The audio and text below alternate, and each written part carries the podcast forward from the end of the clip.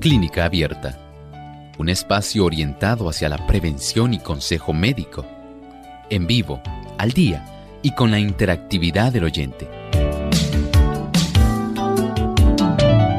Clínica Abierta, poniendo al doctor a su alcance para un diálogo claro y honesto, porque nos importa su bienestar y salud.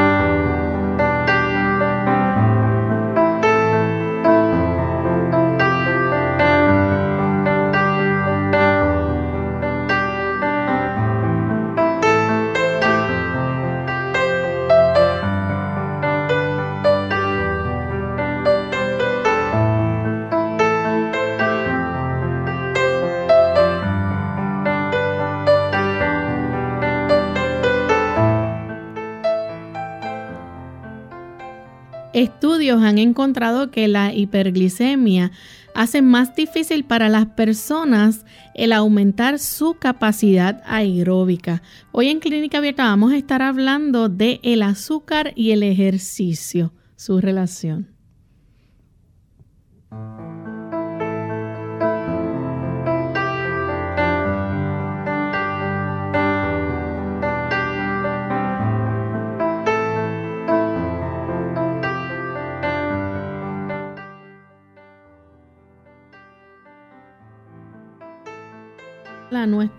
Un saludo muy especial a nuestros amigos oyentes. Nos sentimos muy contentos de saber que están ahí listos para disfrutar de nuestro programa en el día de hoy y esperando que puedan también correr la voz y dejarle saber a otros para que puedan sintonizar este tema que a todos nos debe interesar. También queremos enviar saludos cordiales a los amigos que nos escuchan en Honduras, Roatán, a través de Advent Hope Radio. Así que nos sentimos contentos también de que en Honduras pueda llegar nuestra señal, ya sea a través de su radio local, a través del internet, donde usted esté sintonizando clínica abierta en su auto, en su dispositivo móvil, donde esté disfrutando nuestro programa. Gracias por la sintonía y esperamos que puedan entonces permanecer con nosotros durante toda esta hora. Bien, tenemos con nosotros para orientarnos respecto a nuestra salud y discutir este tema interesante del día de hoy al doctor Elmo Rodríguez. ¿Cómo está en el día de hoy, doctor? Muy bien, Lorraine. ¿Y Lorraine cómo se encuentra? Muy bien también. Saludamos cordialmente al equipo de trabajo y a todos aquellos amigos que hoy se han dado cita aquí con nosotros en Clínica Abierta. Y antes de comenzar a discutir nuestro tema, vamos entonces a compartir el pensamiento saludable del día. La violación de las leyes físicas con su consecuente sufrimiento y muerte prematura ha prevalecido durante tanto tiempo que estas consecuencias han llegado a aceptarse como la suerte natural de la humanidad. Pero Dios no creó a la raza humana en una condición tan debilitada. Este estado de cosas no es obra de la providencia, sino de Dios.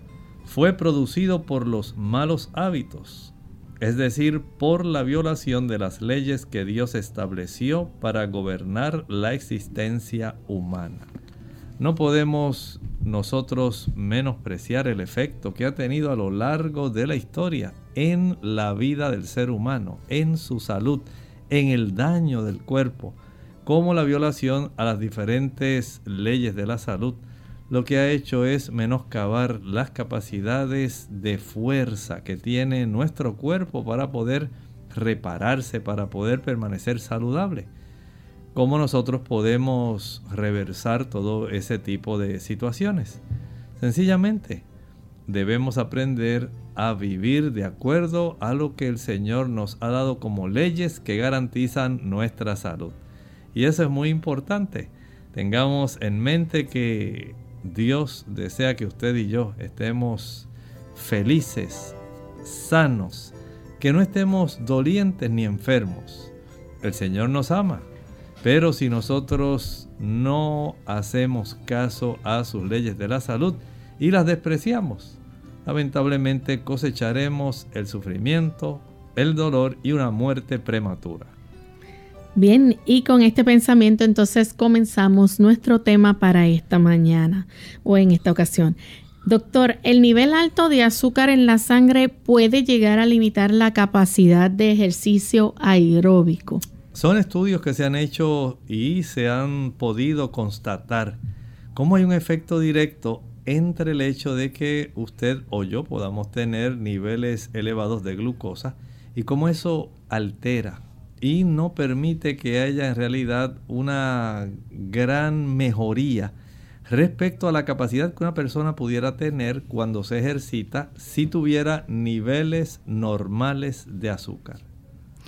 Y, por ejemplo, esa persona, ¿verdad? Se le va a hacer, una persona con, con, diabetes puede encontrar entonces más difícil el aumentar esa capacidad de ejercicio. Así es, recuerden que el tener un nivel de azúcar elevado va a traer serias consecuencias especialmente en aquella persona diabética que quiere practicar ejercicio aeróbico. Este tipo de ejercicio es un ejercicio muy beneficioso, es un ejercicio que ayuda muchísimo a los pacientes diabéticos, pero el mismo problema de tener niveles elevados de azúcar va a impedir que hayan unos beneficios reales, tanto en este paciente al practicar eh, el tipo de ejercicio aeróbico, como también puede impedir que haya cierto estorbo no de la misma magnitud, pero en aquellos, aquella práctica de ejercicios que son, digamos, anaerobios. Pero sí se necesita comprender esto. Hay, una gran importancia en que entendamos que hay grandes beneficios cuando la persona puede tener esos niveles normales de azúcar.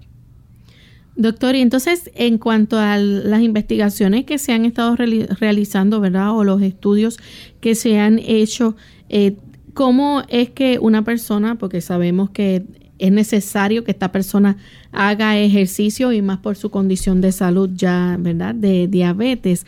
Eh, pero, ¿cómo es entonces que han descubierto, ¿verdad? Eh, en las investigaciones que al aumentar esa capacidad aeróbica a la persona pues eh, se le haga difícil?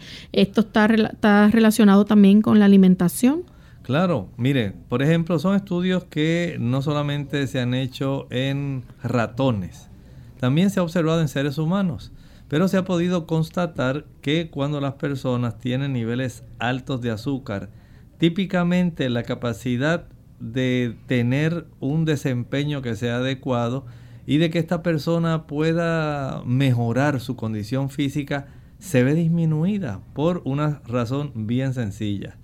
Cuando nosotros nos ejercitamos, se supone, si usted no tiene niveles elevados de azúcar, que usted pueda ir adquiriendo poco a poco una mayor eficiencia en cada una de las fibras musculares cuando usted realiza ejercicio aeróbico, ese tipo de ejercicio como cuando usted hace una caminata, cuando usted trota, son ejercicios que van a beneficiar muchísimo la fibra muscular porque la presencia de unas concentraciones de oxígeno adecuadas pueden estimular básicamente el que el, metabolismo facilite la producción de unas, una serie de, digamos, pequeñas arteriolas que pueden desarrollarse al haber una mayor disponibilidad de oxígeno.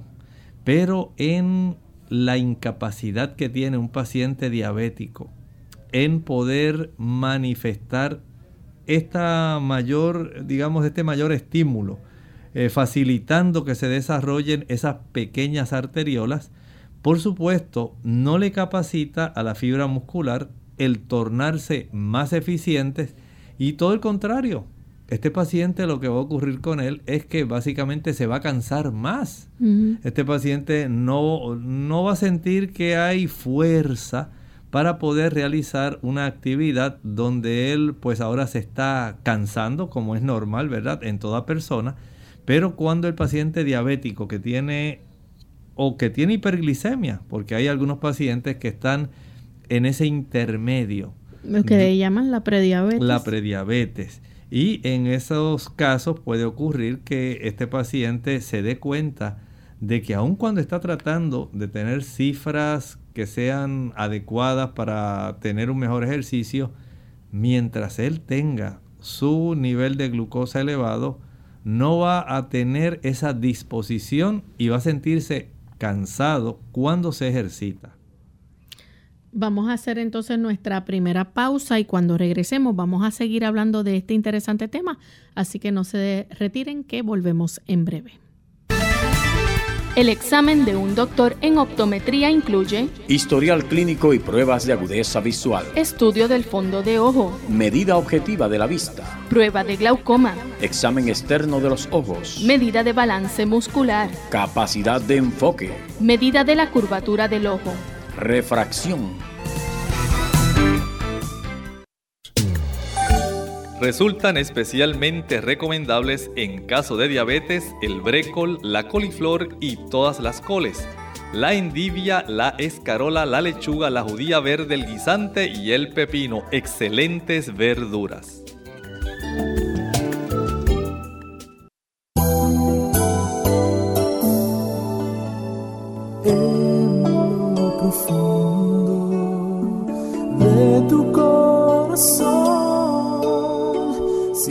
Que la vida puede ser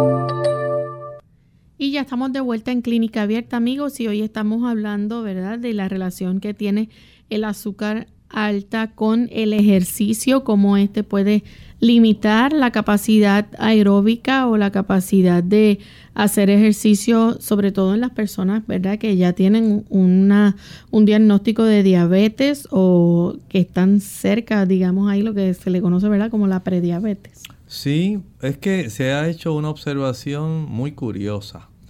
Cuando un paciente que tiene niveles elevados de azúcar, en lugar de facilitar que se puedan formar, o digamos, nuevos vasitos que lleven más oxígeno, que esto es normal cuando la persona va realizando ejercicio aeróbico, y a la misma vez que haya una mayor remodelación del músculo al tener esa contracción, relajación, que es lo que hace en realidad un ejercicio relaja y contrae la fibra muscular. Pero esto a la misma vez va a requerir un mayor suplido de oxígeno y por eso el cuerpo reacciona produciendo una mayor cantidad de pequeños vasitos para tener a la disposición del músculo una mayor cantidad de oxígeno.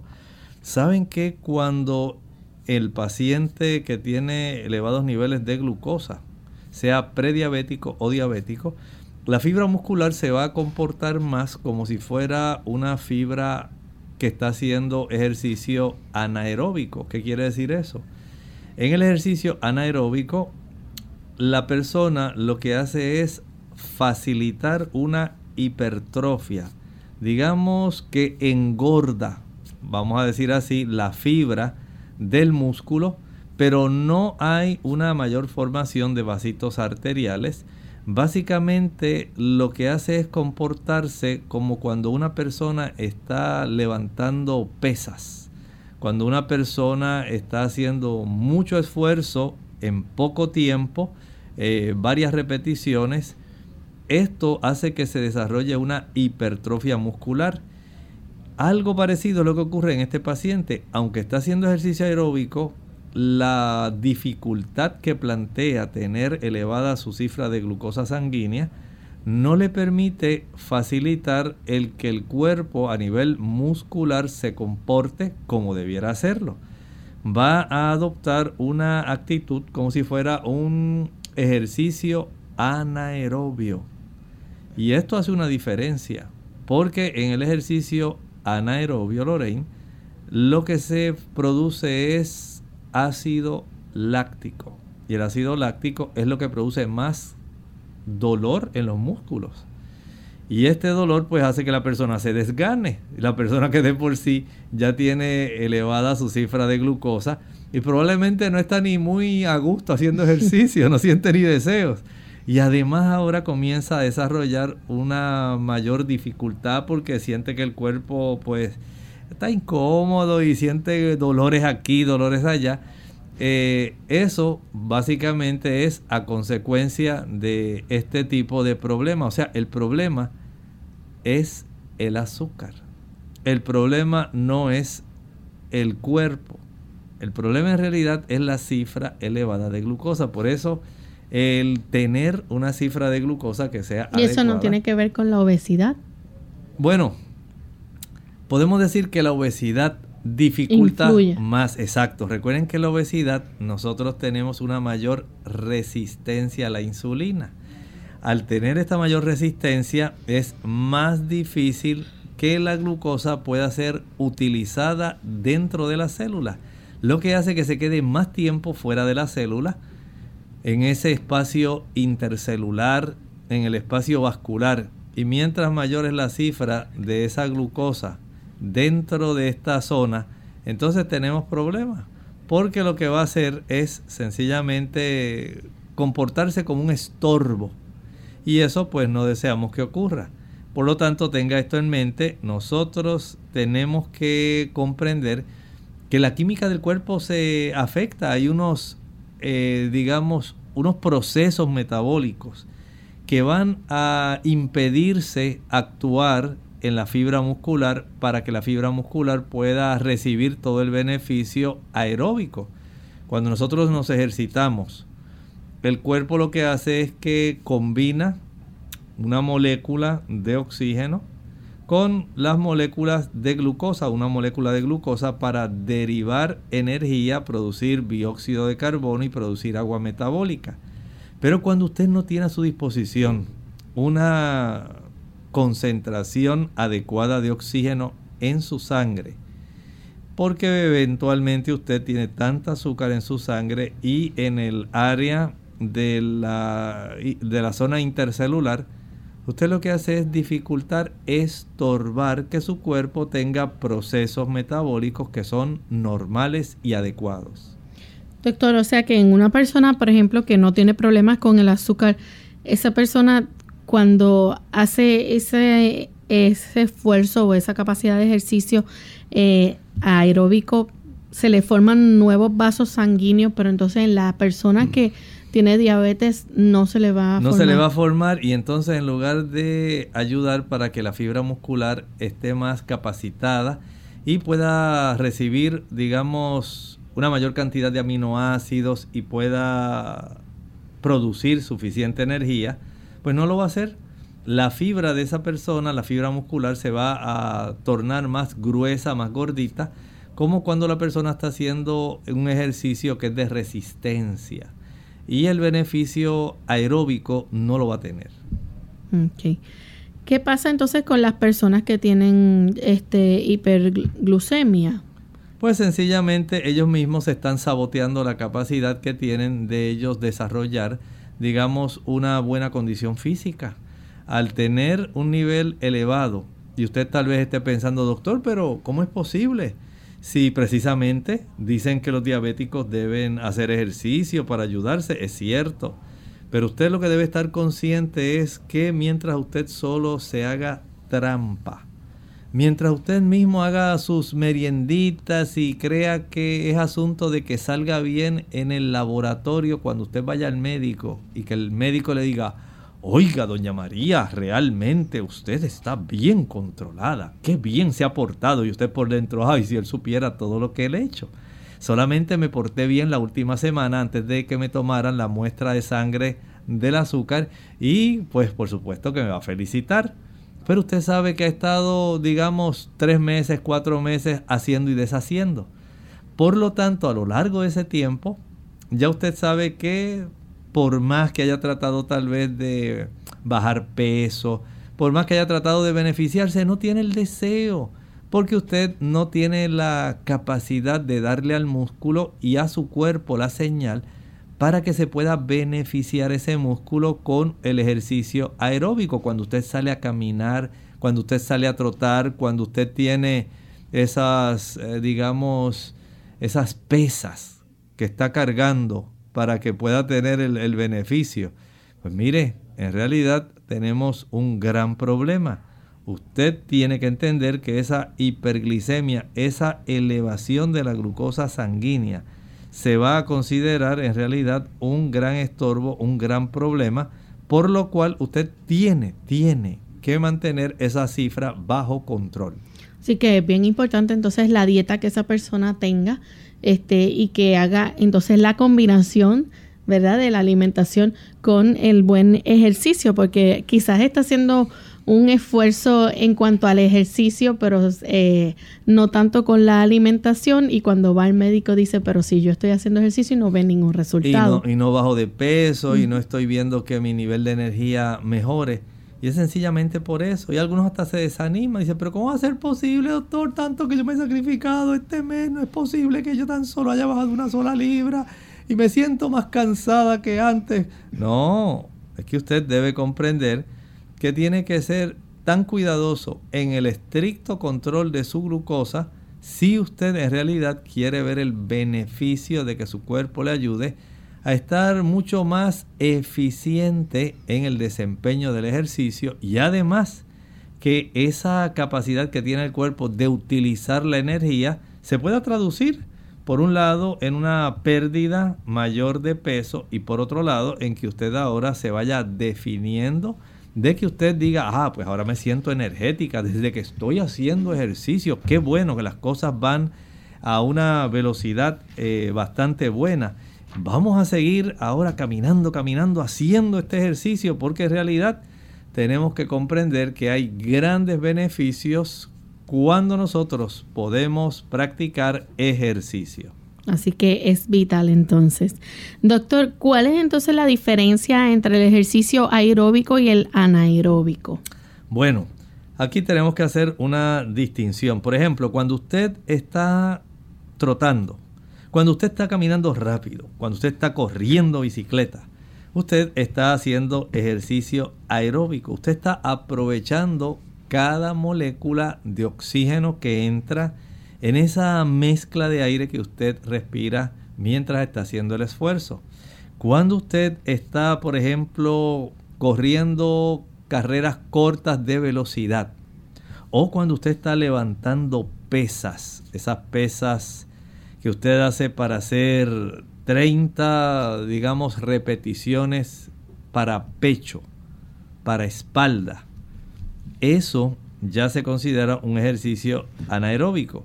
En el ejercicio aeróbico, la frecuencia del corazón de la persona y su respiración van a ser estimuladas por mucho tiempo, porque la persona está haciendo un ejercicio que es cadencioso, un ejercicio que va a durar mucho más tiempo y va a facilitar que el cuerpo se adapte a una ingesta de oxígeno de una manera que sea más pareja que sea más constante. Pero en el ejercicio anaeróbico, aquí estamos hablando de unas, unos episodios cortos, bruscos de actividad intensa. Y hay una diferencia en cómo el músculo responde y cómo el cuerpo responde a estos dos diferentes tipos de ejercicio. ¿Cuáles son algunos ejemplos, verdad, de los ejercicios aeróbicos que pueden hacer nuestros amigos? Bueno, hay varios. Miren, si nosotros logramos pensar en ejercicios que sean rítmicos, coordinados, que se puedan realizar de una manera periódica. Ah, aquí estamos hablando de ese tipo de ejercicio como cuando usted tiene una caminata rápida, cuando usted trota, cuando usted corre, cuando usted está pedaleando su bicicleta, cuando está nadando. Usted está requiriendo oxígeno para eh, usted poder generar energía. Y esto hace que la persona pueda tener un ritmo cardíaco mucho más rápido, o sea que la persona aumenta su frecuencia cardíaca, que su respiración, esa frecuencia respiratoria, pueda ser más cadenciosa pero más rápida para poder llevar una mayor cantidad de oxígeno a los músculos. Este es el beneficio principal y los ejemplos que podemos obtener de este ejercicio de tipo aeróbico, como dice la palabra, aero en presencia de aire. Vamos a hacer nuestra segunda pausa. Cuando regresemos, vamos a hablar entonces, ¿verdad?, de esos ejercicios que son anaeróbicos y el doctor nos estará dando entonces algunos ejemplos del mismo.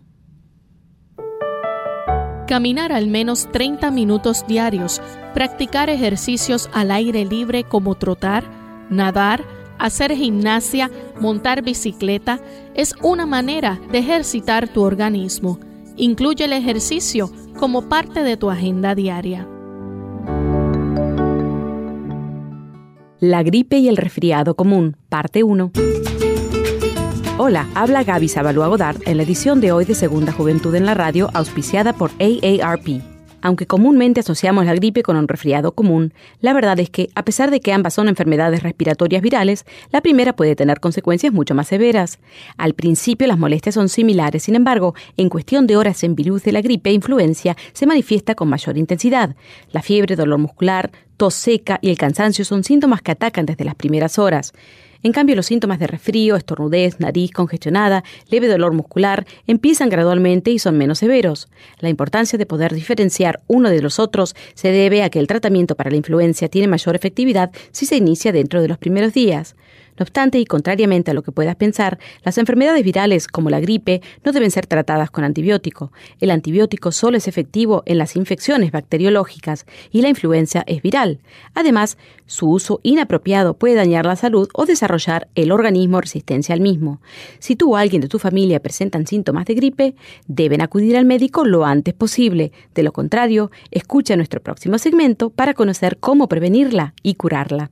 El patrocinio de AARP hace posible nuestro programa. Para más información, visite www.aarpsegundajuventud.org www.aarpsegundajuventud.org Unidos con un propósito, tu bienestar y salud. Es el momento de hacer tu pregunta llamando al 787-303-0101 para Puerto Rico Estados Unidos 1866-920-9765 y llamadas internacionales al 787-763-7100 o al 787-282-5990. Clínica Abierta, trabajando para ti.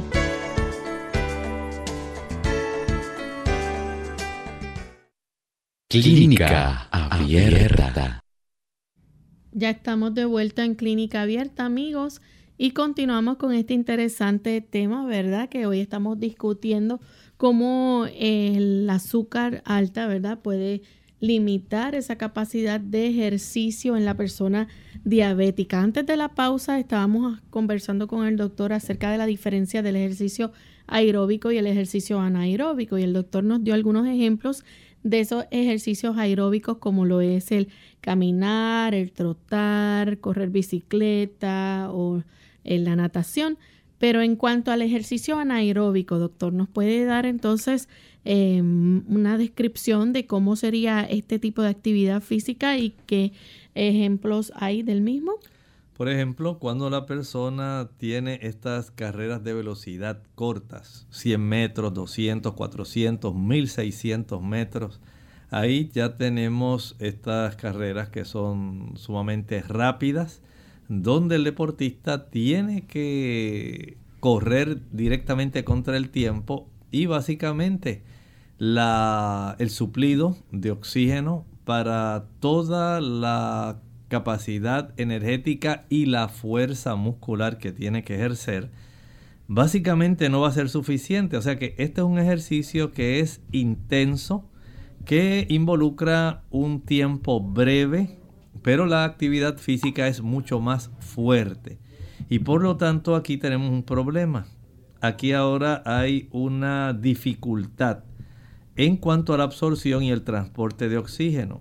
Y por lo tanto la glucosa que ha estado almacenada para poder eh, funcionar, ¿verdad? Y hacer eh, una intervención donde se convierte en energía, ahora en ausencia de, las, de la cantidad adecuada de oxígeno, ¿qué va a ocurrir? Pues lamentablemente se va a formar ácido láctico en los músculos y sea que la persona esté levantando esas pesas bien pesadas así y usted esté haciendo en el banco de las pesas, esté utilizando 150, 200 libras para pecho, desarrollo de músculo pectoral. Y usted dice, pues ahora voy a hacer 6 repeticiones. Estas 6 repeticiones van básicamente a estar haciendo eso porque usted cada vez le añade platos adicionales de kilos o de libras para usted poder desarrollar un poco más la masa muscular. Y esta cantidad de veces que usted repite y los episodios en que lo hace, eso logra hacer una diferencia que eventualmente va a facilitar el acúmulo de lactato.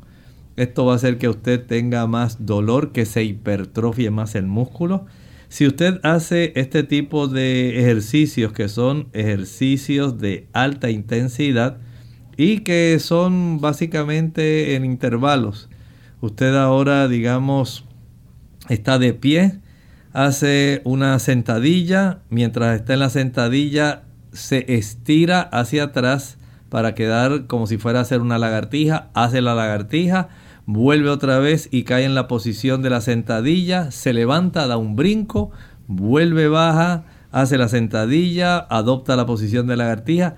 Este ejercicio, ejercicio de alta intensidad por intervalos lo que va a hacer es que usted gaste más energía porque la glucosa entra en un proceso donde no facilita en realidad la presencia de la cantidad adecuada de moléculas de oxígeno y se va a formar una mayor cantidad de ácido láctico. Y esto pues no le conviene al cuerpo. Para el cuerpo es más económico y es más eficiente. Para el corazón, para los músculos y para el estímulo a desarrollar una mayor cantidad de estas pequeñas arteriolas que transporten oxígeno, les resulta más eh, útil el ejercicio aeróbico. No es que el anaeróbico no sea también útil. Pero desde el punto de vista de la eficiencia, y estamos hablando en el contexto de la persona que tiene problemas de hiperglicemia o hiperglucemia, entonces hay que considerar mayormente el ejercicio que es aeróbico en presencia de oxígeno. Así que uno, por un lado, nos va a ayudar a aumentar la resistencia y el otro entonces puede ayudarnos a aumentar la masa muscular. Perfectamente comprendido. Así es, Lorraine, como estamos hablando, es muy adecuado. Vamos a hablar un poco acerca de las similitudes, doctor, en cuanto a, a unas notas que, que, se revisaron, ¿verdad? Ya en el 2017 de ambos tipos de ejercicio, tanto aeróbicos como anaeróbicos. ¿Qué beneficios encontraron, por ejemplo, en el sistema cardiovascular? Bueno, por un lado, va a fortalecer el músculo cardíaco. Ambos van a fortalecerlo, por supuesto. En el que es aeróbico, usted le provee una mayor cantidad de oxígeno al mismo músculo cardíaco. Recuerden que la primera ramificación de la principal arteria de nuestro cuerpo, la aorta, es precisamente esas ramas que dan lugar a las arterias coronarias. El corazón se asegura primero el suplido de oxígeno para seguir funcionando.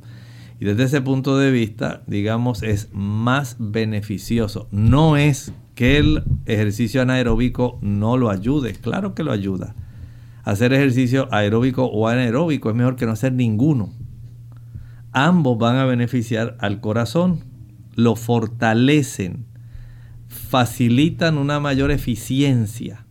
Pero por supuesto, hablando estrictamente desde el punto de vista del oxígeno, el aeróbico es mucho mejor todavía. Y además de eso, por ejemplo, eh, ayuda a la circulación del cuerpo, ¿verdad? La potencia, Lorraine, tal como estábamos hablando, los dos van a ayudar para que la sangre circule más rápidamente al tener una mejor eficacia cardíaca. El volumen de sangre va a aumentar, la fuerza con la cual se impulsa ese volumen de sangre, claro que va a mejorar el tener una mejor circulación.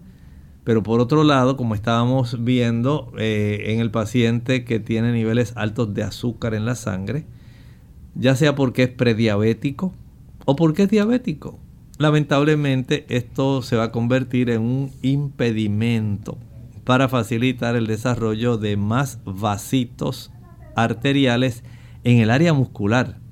Y usted lo que desea es beneficiar su cuerpo. Imaginen ustedes si este desarrollo de estos vasitos, al usted hacer ejercicio aeróbico, se pueden desarrollar también en áreas como el cerebro, la retina. Nada más porque usted está aumentando la cantidad de oxígeno.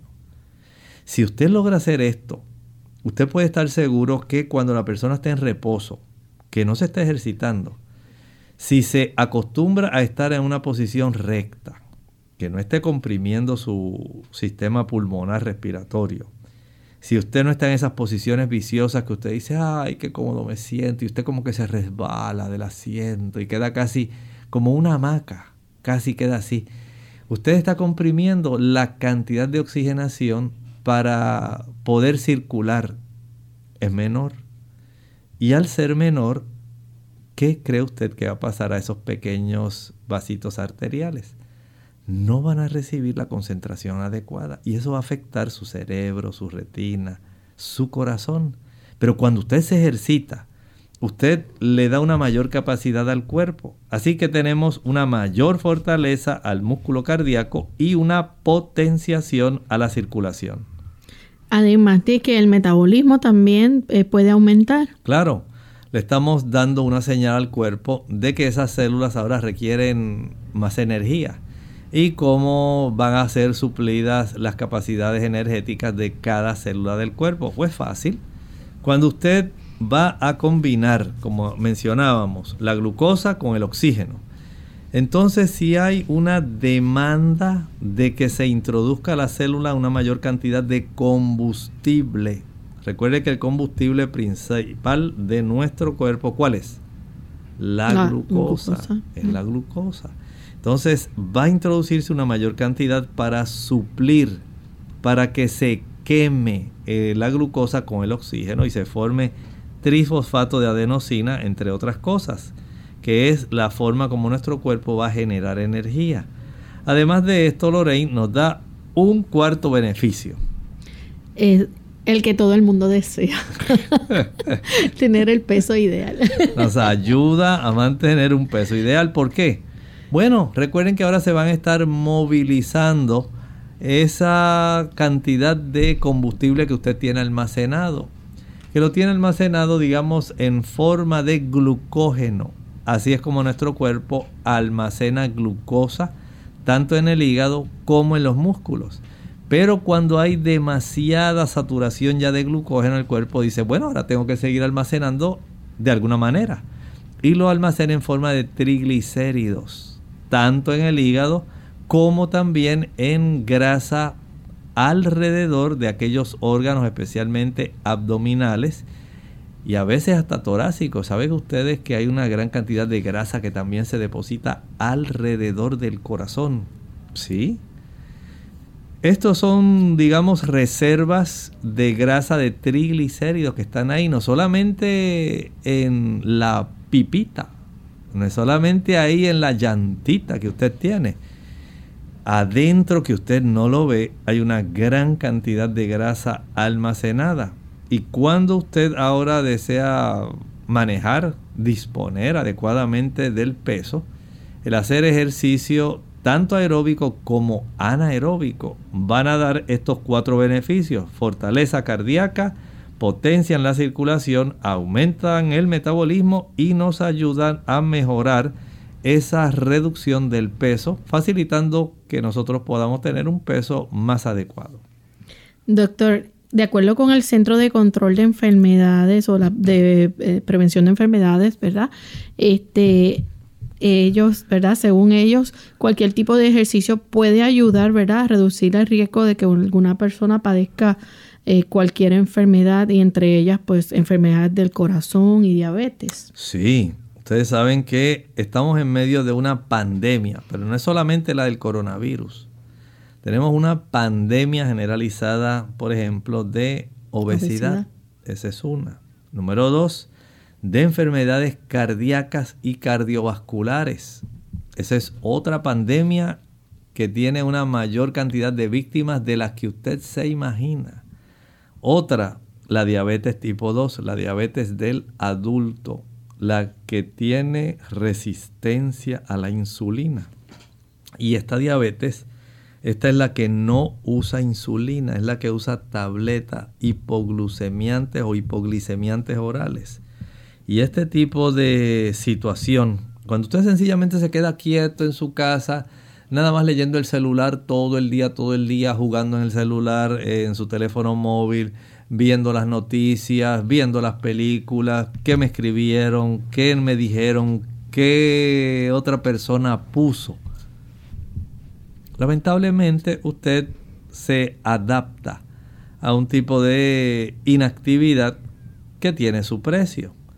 Entonces se desarrollan también a consecuencia de problemas circulatorios y de ese exceso de peso, de esa carencia de ejercicio, hay una mayor probabilidad de desarrollar cáncer. Escuche bien, cáncer.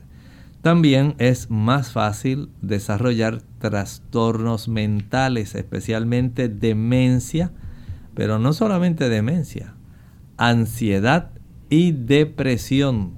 O sea, estas condiciones, si ustedes miran, que son cardiovasculares, endocrinas, metabólicas y mentales, todas ellas están básicamente relacionadas con la inactividad o con el que usted pueda ejercitarse adecuadamente.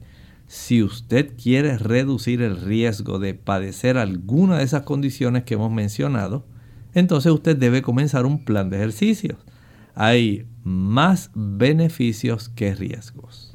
Y precisamente la Asociación Americana de Psicología está señalando que el ejercicio eh, puede ser, ¿verdad? De cualquier tipo, puede ser beneficioso para la salud mental, además de la salud física. Claro que sí. Ya eso ha sido ampliamente demostrado, no solamente como un tipo de antidepresivo, también el ejercicio va a funcionar como una válvula de escape a la tensión, a la ansiedad y ayuda para que usted pueda tener un equilibrio en su capacidad mental que armonice, digamos, la actividad física con la actividad mental.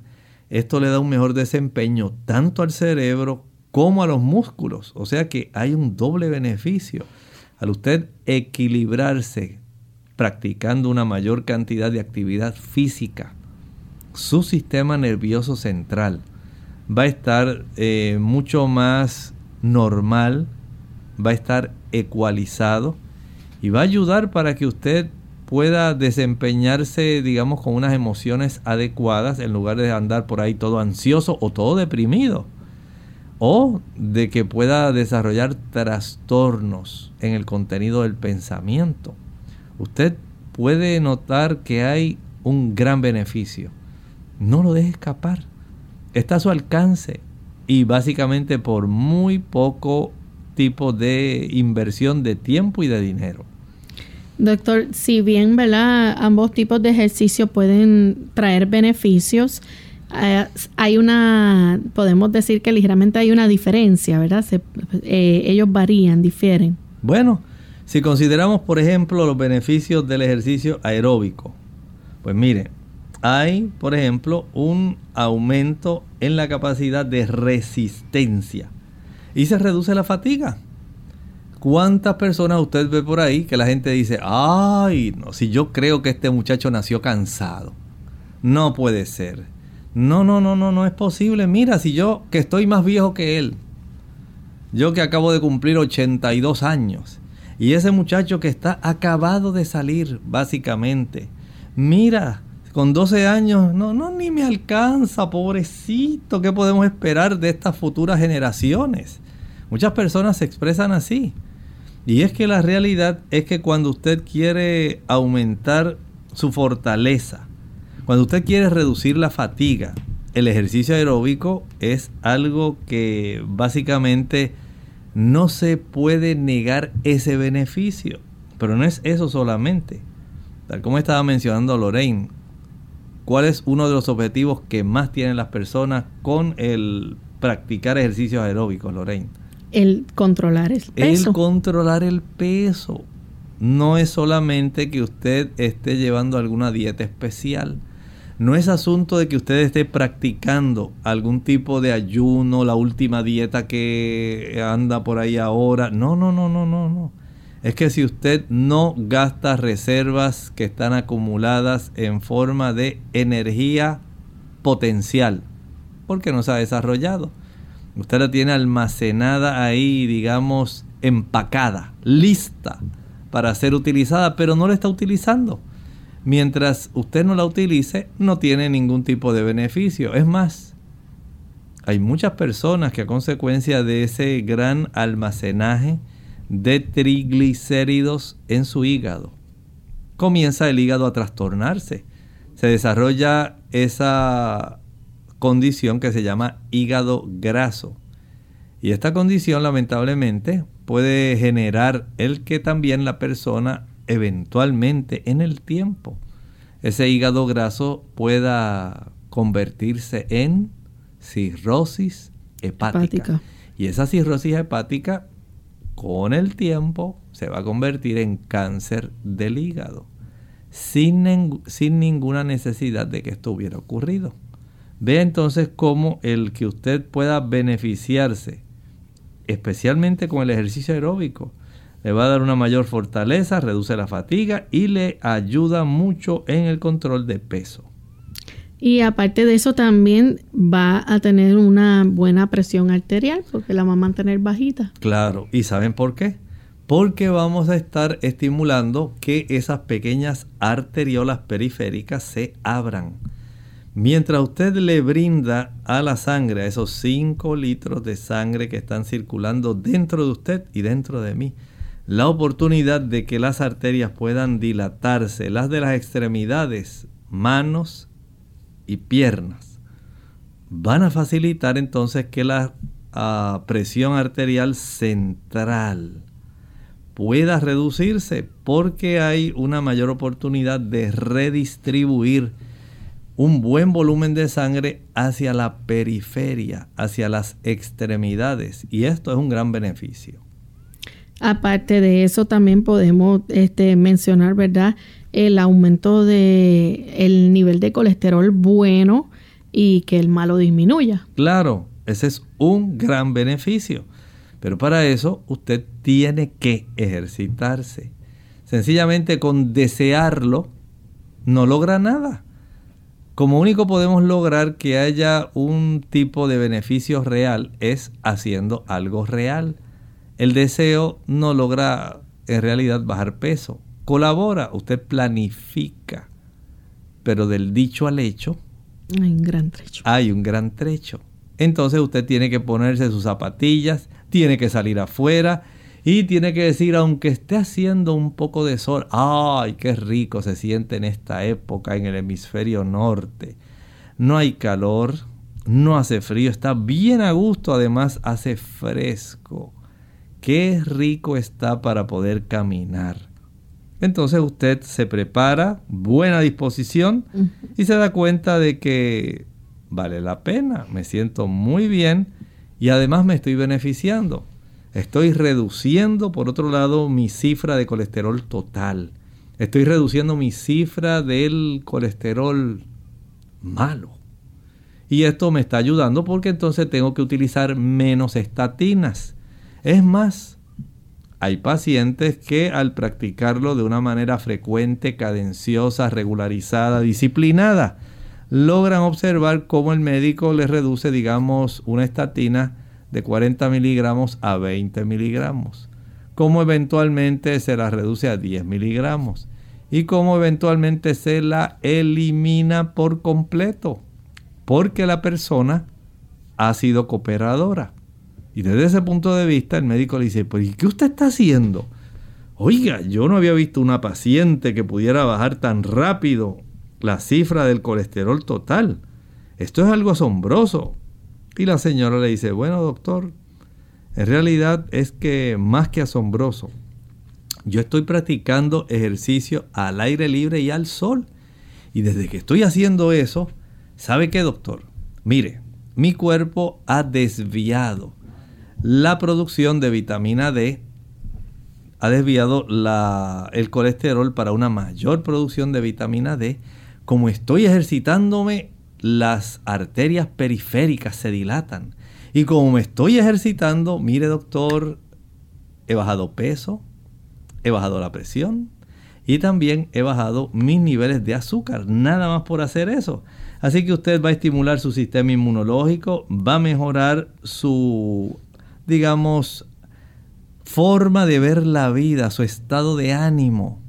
Va a mejorar su sueño y va a reducir la pérdida ósea. Mire cuántos beneficios sencillamente porque usted adoptó y decidió elegir en este año 2021 mantenerse firme haciendo ejercicio aeróbico de 150 a 300 minutos por semana. ¿Cuánto es eso, doctor? Bueno, de media hora a una hora cada día por 5 días. Ya usted alcanza esa cifra de 150 a 300 minutos por semana.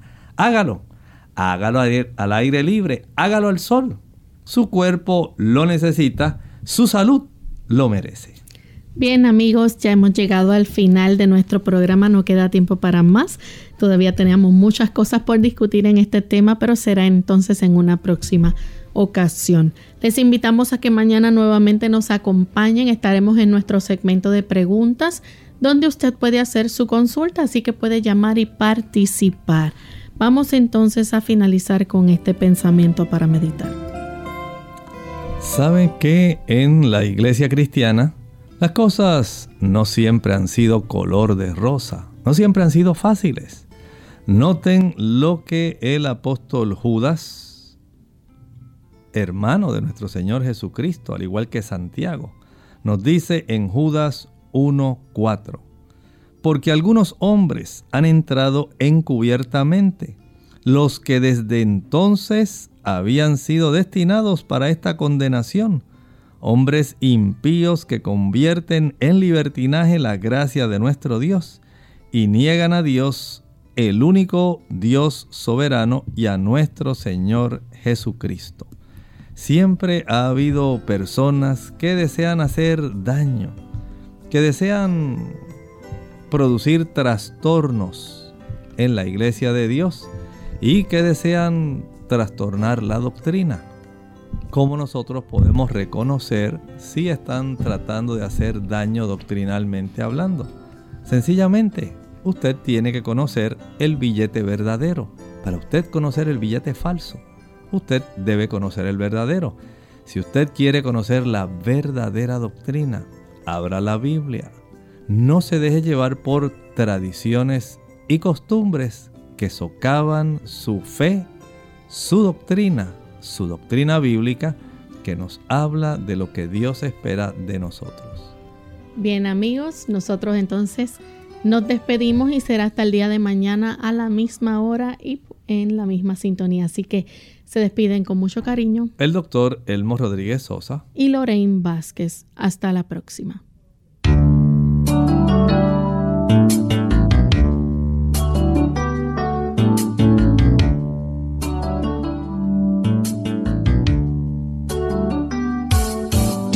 Clínica abierta. No es nuestra intención sustituir el diagnóstico médico. Antes de poner en práctica cualquier consejo brindado, en este programa, usted debe consultar con su médico. Hasta la próxima.